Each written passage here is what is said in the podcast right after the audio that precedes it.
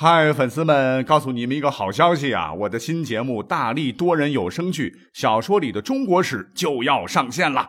想要了解新节目或者跟我互动聊天，赶快来加入 VIP 粉丝群，入群二维码就在本期节目的声音简介中。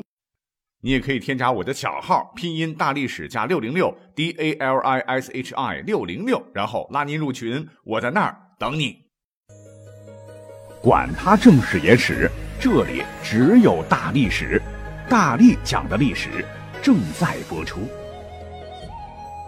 欢迎大家收听本期节目了。本期节目我也是，呃，想了很久啊，讲讲什么呢？哎，干脆啊，我们就聊一聊历史上的蝴蝶效应好了，因为我觉得这个现象比较好玩。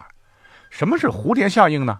简单来说呢，就是任何事物发展呢，均存在定数与变数。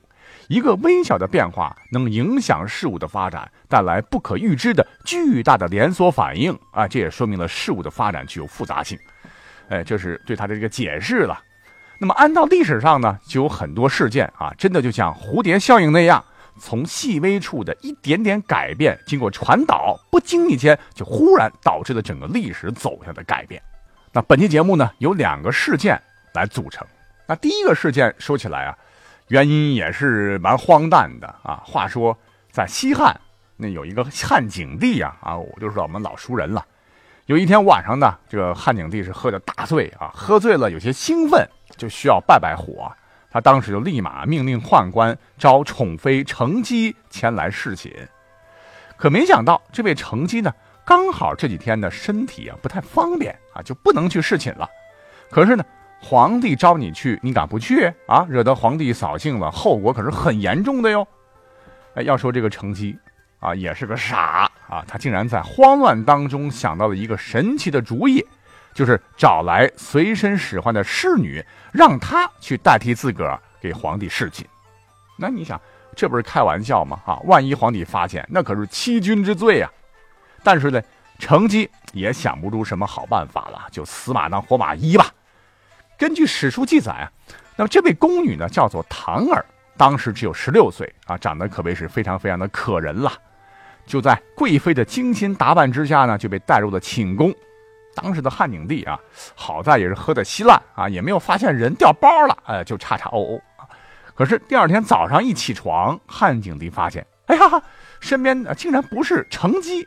本来呢，他还是蛮生气的啊，这气呼呼，哎哎，一看着这个侍女长得蛮不错，蛮水灵，长长仙儿也不错啊，也就没发话，就提着裤子走人了。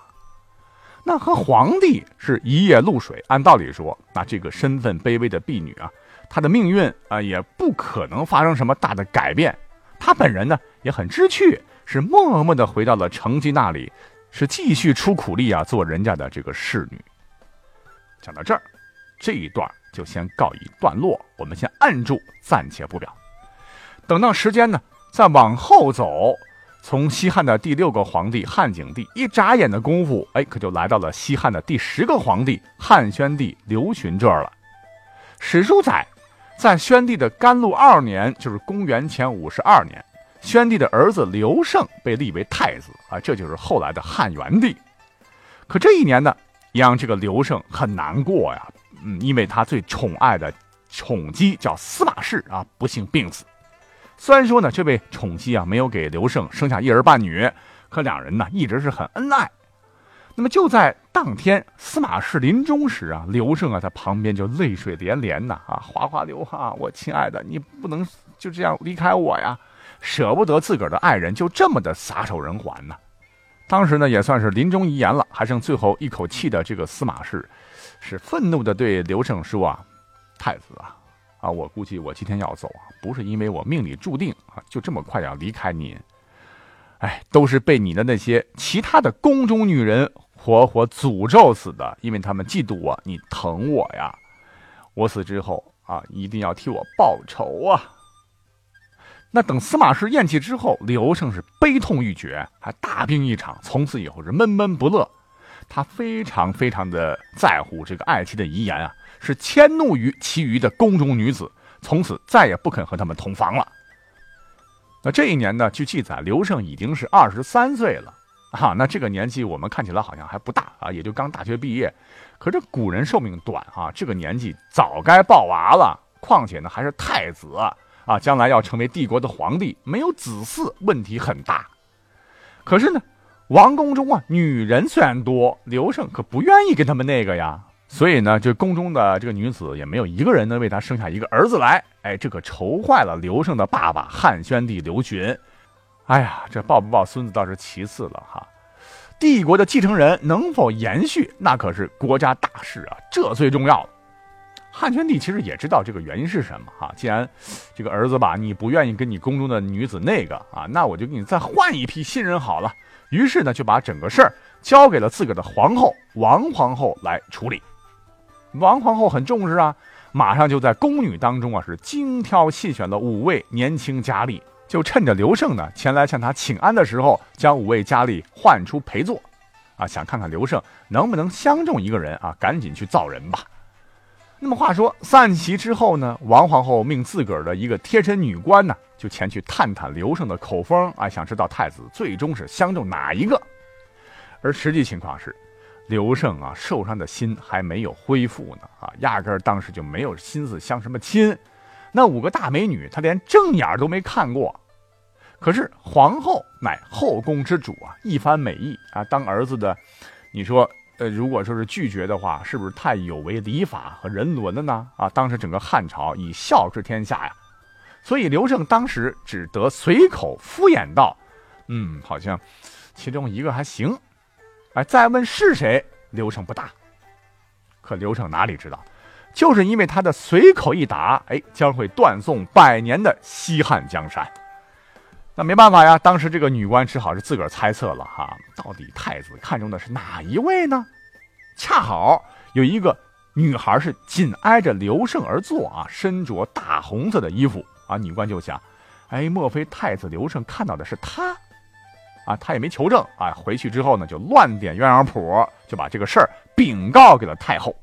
太后一听，那太好了耶！好好好啊，赶紧的，马上派人把那个呃史书记载哈，叫做王政君的女孩是敲锣打鼓的送到太子的宫中，立马让他俩圆房。你想，这皇后都把这个女孩亲自送上门了啊，你要是再没有啥动作啊，说不过去呀。无奈之下，刘胜就勉为其难的和王政君啊，就度过了一个良宵。